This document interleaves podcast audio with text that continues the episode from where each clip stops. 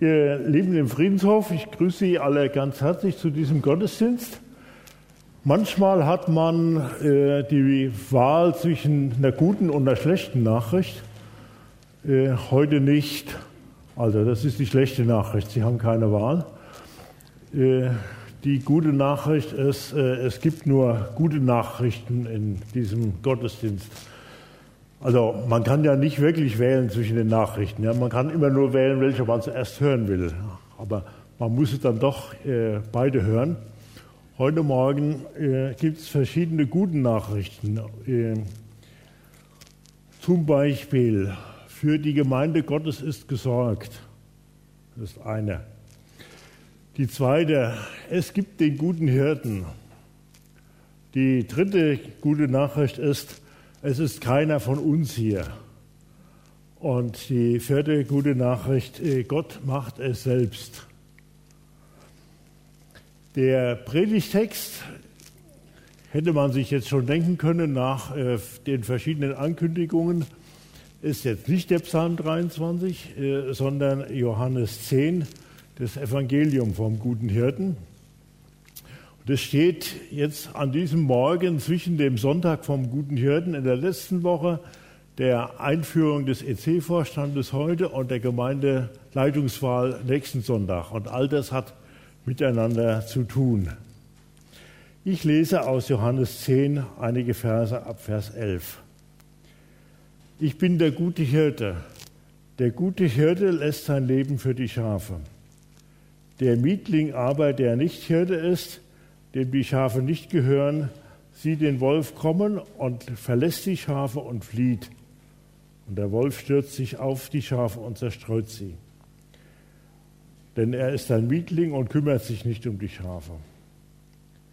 Ich bin der gute Hirte und kenne die meinen und die meinen kennen mich. Wie mich mein Vater kennt und ich kenne den Vater und ich lasse mein Leben für die Schafe. Und ich habe noch andere Schafe, die sind nicht aus diesem Stall. Auch sie muss ich herführen und sie werden meine Stimme hören.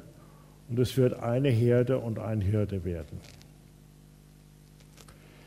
Ich will auf ein paar Aspekte des Augenlichts äh, heute Morgen werfen. Der Kontrast für diese Geschichte vom guten Hirten äh, sind die treulosen Hirten. Und quasi die, der Paralleltext zu dem Evangelium von Johannes 10 steht beim Propheten Hesekiel in Kapitel 34. Und da führt Gott Dienstaufsichtsbeschwerde über die Hirten, die er selbst eingesetzt hat, die aber nicht seinen Maßstäben entsprechen. Eine eigenartige Dienstaufsichtsbeschwerde, die von oben kommt. Normalerweise beschwert sich ja irgendwie das, das Volk äh, über unfähige oder untätige Beamte. Jetzt führt Gott selbst Dienstaufsichtsbeschwerde über die Hirten, die nicht seinen Maßstäben entsprechen, obwohl er sie selbst berufen und eingesetzt hat. Das, was Hesekiel beschreibt, ist ein krasser Gegensatz zu dem Bild vom guten Hirten. Der Prophet rechnet hart ab mit den Falschen. Und die Hauptkritik ist, dass die ihnen übertragene Macht nicht mit der Verantwortung vor Gott verbunden wird. Das passiert immer wieder mal. Und dann passiert, dass aus Macht Unrecht wird. Macht selbst ist nichts Unrechtes. Aber wenn sie abgelöst wird von der Verantwortung, von der Verantwortung vor Gott vor allem, dann wird sie zum Unrecht. Und so entsteht eine Umkehrung äh, dass die Hirten nicht die Herde weiden, sondern sich selbst weiden, die Herde ausbeuten. Der Hirte, der Verantwortung für die Herde eigentlich hat, wird zum Feind der Herde. Jesus gebraucht im Evangelium eine ähnliche Kritik, aber er unterscheidet etwas anders und beschreibt es anders. Er spricht nicht von falschen Hirten oder er spricht gar nicht von Hirten, sondern von Mietlingen, so übersetzt Martin Luther in den meisten neueren Übersetzungen steht von bezahlten Knechten, die keine Hirten sind. Ja, sie sind keine Hirten. Das unterscheidet sie. Und sie verhalten sich dementsprechend auch nach dem, was sie sind, eben keine Hirten. Sie sind nicht Eigentümer der Herde. Sie haben keine Verantwortung. Es ist nicht ihr Eigentum, was sie mit allen Fasern ihres Lebens schützen und bewahren und sich dafür einsetzen. Das, was sie tun, sieht sehr lange sehr ähnlich aus dem, was auch die Hirten tun. Man kann das an vielen Stellen nicht unterscheiden. Das ist ziemlich verwechselbar. Und trotzdem macht dieser kleine Unterschied, dass sie nicht Hirte sind, sondern dass sie bezahlte Knechte sind, die nicht Eigentümer sind, trotzdem macht dieser kleine Unterschied auf dem langen Weg dann einen großen. Man merkt plötzlich, dass sie nicht vom Nutzen, dass sie vom Nutzen her, von ihrem eigenen Nutzen her, Vorteil her denken und handeln und nicht von der Verantwortung. Indem Jesus an dieser Stelle nicht von Hirten oder von falschen Hirten redet, macht er deutlich, Hirtenamt ist allein Jesu Amt. Das sind nicht andere, die auch noch Hirten sind, sondern das macht er selbst. Wenn wir es übertragen auf die Gemeinde, auf die Menschen, die Verantwortung übernehmen in der Gemeinde, dann stimmt es auch so. Mitarbeiter Gottes haben keine eigene Herde. Und immer dann, wenn Pastoren oder Haupt- oder Ehrenamtliche davon anfangen, von meiner Gemeinde zu reden, wird es kompliziert. Ja? Es ist kein besitzanzeigendes Fürwort, was irgendwie suggerieren soll, das gehört mir und hier habe ich zu sagen und hier kann ich auch rausziehen, was mir gehört und was mir, mir dient und was mir nutzt. Mitarbeiter Gottes haben keine eigene Herde, mit der sie mit allen Fasern ihres Lebens, für die sie einstehen. Und da gibt es auch keinen Unterschied zwischen Haupt- und Ehrenamtlichen. Ich habe schon Auslegungen gehört, wo der Mietling aus Johannes 10 so übersetzt und gedeutet wird, das sind die hauptamtlichen Mitarbeiter. Das sind die, die keine Hirten sind, sondern die das nur für Geld machen. Die Auslegung kommt meistens von Ehrenamtlichen. Äh, aber die ist schräg, ja? Äh, weil es geht nicht um das, was Menschen kriegen, sondern es geht um die innere Motivation und die Haltung. Und die ist bei Haupt- oder bei Ehrenamtlichen nicht grundsätzlich unterschiedlich, dass man nicht völlig von sich absehen kann. Und nur alles für andere hingibt, ohne äh, Achtung der eigenen Person. Jesus macht es im Evangelium ziemlich deutlich. Mietling, das sind alle die, die nicht Christus sind. Und da gibt es dann unter denen, die nicht Christus sind, keine großen äh, wesensmäßigen Unterschiede mehr. Alle, die nicht Christus sind, sind nach dem Evangelium Mietlinge. Niemand von uns kann dem anderen ein Christus sein. Das ist eine gute Nachricht. Es gibt den guten Hirten und keiner von uns ist es. Ein zweiter Blickwinkel auf diesen Abschnitt. Dass es falsche Hirten gibt oder Menschen, die nicht Hirte sind, äh, aber eingesetzt werden, das hat Folgen, nämlich die vernachlässigte Herde. Das Fehlverhalten der Hirten kann man nicht einfach nur abbuchen, das ist nicht einfach egal. Nicht eine Sache für sich, äh, wo man sagen kann, Schwamm drüber und gut ist. Es ist noch nicht mal nur eine Sache zwischen Gott und den Hirten, sondern es hat Auswirkungen auf die Herde. Bei Hesekiel auf das ganze Volk Israel bei der Gemeinde Gottes auf die Gemeinde heute. Die Hauptauswirkung ist Orientierungslosigkeit und dass die Herde verstreut ist, dass das Volk Gottes verstreut ist. Das ist das Ergebnis der falschen Hirte, der Knechte, die nicht Hirte sind. Wenn die Hirten für sich sorgen, dann ist eben nicht für die Herde gesorgt. Wenn die Hirten für sich sorgen, statt für das Volk Gottes, für die Gemeinde Gottes zu sorgen, ihnen zu dienen, dann leidet das Volk. Am Anfang von Hesekiel 34 listet der Prophet äh, ein paar dieser Defizite auf. Das Schwache wird nicht unterstützt. Das Kranke wird nicht geheilt. Die Verwundeten werden nicht verbunden.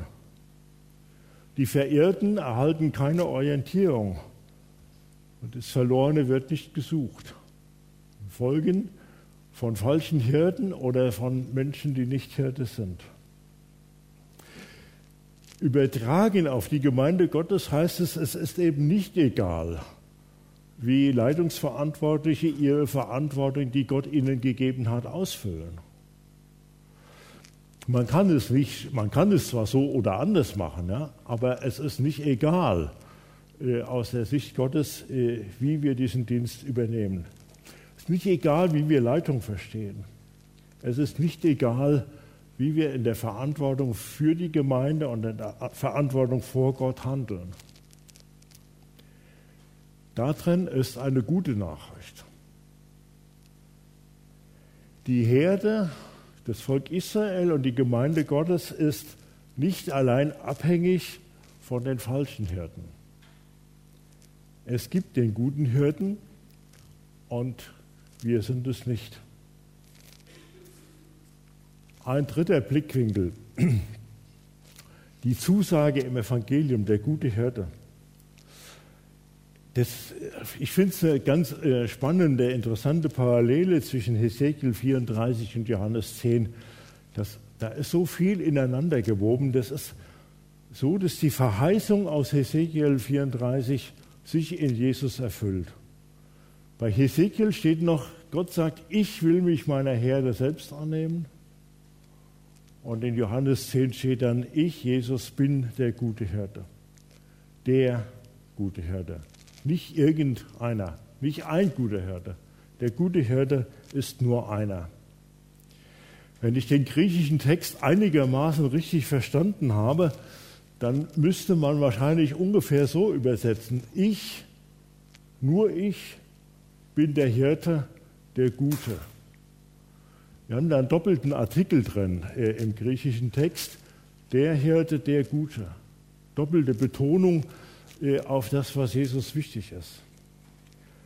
Jesus ist Gottes Antwort auf die versagenden Hirten. Jesus ist Gottes Antwort auf die vernachlässigte Gemeinde.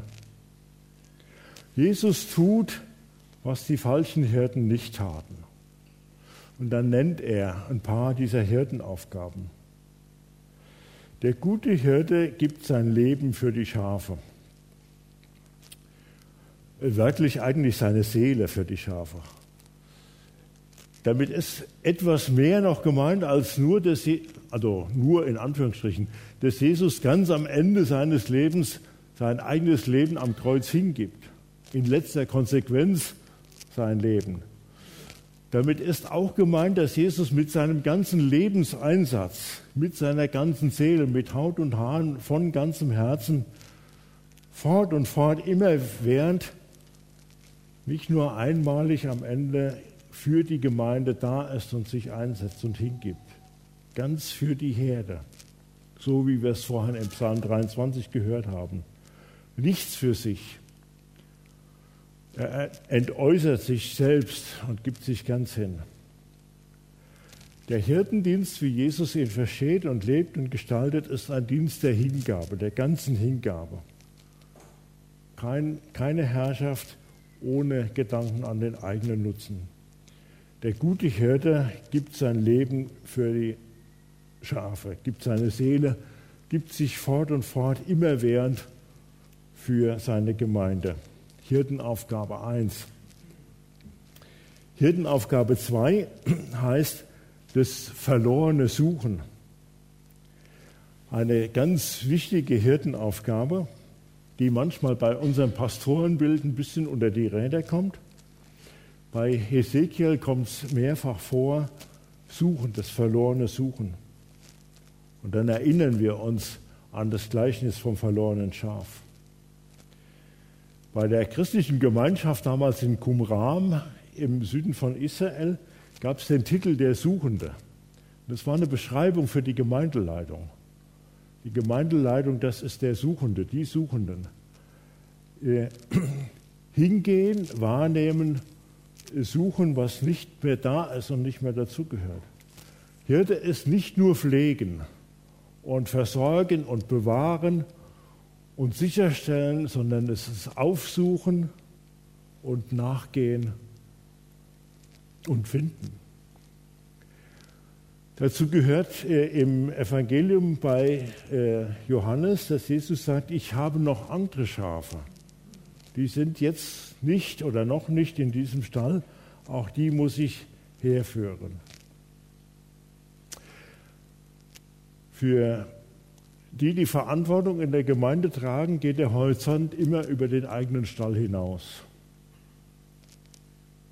Also Stall steht nun mal da. Ja. Ich würde den Friedenshof ja nie so nennen sonst.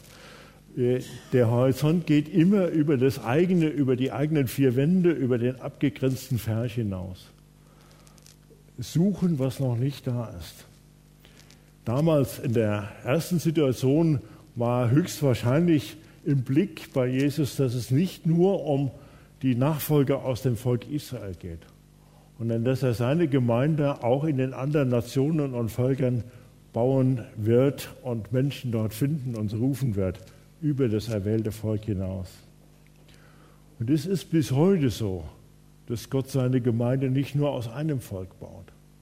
Und es ist bis heute so, dass die Herde Gottes nie eine abgeschlossene Gruppe ist, wo man ein Häkchen dran machen kann und sagen, jetzt haben wir fertig. Jetzt sind alle im Stall, die irgendwann mal in den Stall sollten. Deshalb ist Gemeinde nie zufrieden und fertig, selbstzufrieden auf der einen Seite oder resigniert, ähm, sondern immer unterwegs. Niemals gilt es der Glaubenssatz, wir haben jetzt alle erreicht. Und es gibt keinen Grund von einem Ort anzunehmen, es gäbe hier keine Schafe mehr. Der gute Hirte hat Schafe auch dort noch, wo wir es am wenigsten für möglich halten. Und diesen Blickwinkel äh, des suchenden äh, guten Hirten äh, brauchen wir, müssen wir lernen und einüben. Was die Schafe eint, ist nicht ihre Herkunft, sondern die Stimme des guten Hirten, dass sie die hören. Das Wort Gottes ist das einende Zeichen der Gemeinde. So übersetzt äh, Dietrich Bonhoeffer in einer Predigt, die er an dem Sonntag 1940 gehalten hat. Nicht Herkunft, nicht Geschichte, nicht unsere Prägung, nicht wie lange wir dazugehören, sondern das Hören des Wortes Gottes eint die Herde unter dem einen Hirten. Zweite Aufgabe suchen, dritte Aufgabe führen oder herführen. Eigentlich wirklich führen. Hirtendienst ist wegweisender Dienst. Dieser Dienst ist dem Ziel verpflichtet. Zu Gott hin und in die Anbetung, in die endgültige Gemeinschaft mit Gott hinein. Führen hat etwas Endzeitliches. Diese Perspektive zu haben, wir führen Menschen nicht nur ein Stück ihres Weges, sondern wir führen sie in die endgültige und umfassende Gottesgemeinschaft, in die Anbetung des lebendigen Gottes hinein. Dem Ziel verpflichtet zu sein nicht kurzatmig, sondern mit dem langen Atem auf die große Verheißung hin. Und der Hirtendienst ist der Orientierung verpflichtet, zurechtbringen, die Nachfolge einüben, Menschen zu helfen, dass sie Christus folgen und Verantwortung für ihren Weg zu übernehmen in der Nachfolge des Christus. Und die letzte, vierte Hirtenaufgabe, die ich heute Morgen nenne, Sie können ja forschen, ob Sie eine weitere finden, ist Weiden. Das ist der Ausdruck für die umfassende, liebevolle Fürsorge. In Psalm 23 äh, heißt das die grüne Aue und das frische Wasser. Bei Hesekiel 34 äh, heißt es gute Auen und fette Weiden. Ja, mit dem Fett haben wir es heute nicht mehr so. Es kommt im äh, Alten Testament aber häufiger vor, wenn der Prophet oder Gott selbst deutlich machen will, es geht wirklich reichlich zu. Ja, karge Weiden, abgegraste Flächen, das ist nicht der Ort, wo er seine Gemeinde hinhaben will. Sondern dahin, wo der Überfluss ist. Ja, er schenkt mir voll ein, so dass der Becher überfließt und nicht nur ein Schluck mit knapper Not. Versorgung, reichlich versorgen, Schutz bieten und behüten, pflegen und für Gesundung und Heilung sorgen des Leibes und der Seele. Die umfassende Verantwortung für die Versorgung des Eigentums. Diese umfassende Verantwortung des Weiten geht so weit, dass Jesus sagt, niemand, mit Ausrufezeichen, wird sie aus meiner Hand reißen. Platt gesagt heißt es, der gute Hirte macht keine Verluste. Ja? Wir können das von uns nicht sagen. Ja? Wir haben immer wieder mal Verluste in der Gemeinde. Ja? Das, was unter die Räder kommt oder auf der Strecke bleibt. Der gute Hirte macht keine Verluste. Er bewahrt alles, was Gott ihm anvertraut und gegeben hat. Umfassendes Versorgen, Fürsorge. Diese Zusage ist, müssen wir festhalten oder dürfen wir festhalten und verinnerlichen und uns gegenseitig immer wieder daran erinnern, gerade in den Widrigkeiten dieser Erde. Die Zusage des ewigen Lebens ist gewiss und sie gilt unabhängig von den Wölfen, die unterwegs sind. Der Wolf kommt ja auch hier vor.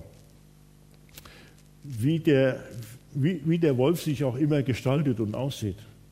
Ja, Ob es Anfechtung ist oder Krankheit ist, äh, Einsamkeit. Die Wölfe haben unterschiedliche Gesichter. Und die Zusage, niemand wird sie aus meiner Hand reißen, gilt gerade angesichts der Wölfe und nicht, weil die Wölfe im Pers sind. Die gute Nachricht ist, der gute Hirte ist er, Christus selbst. Ich will einen vierten und letzten Gedanken kurz anschließen, der nicht mehr im Text steht, der aber erwähnt werden muss.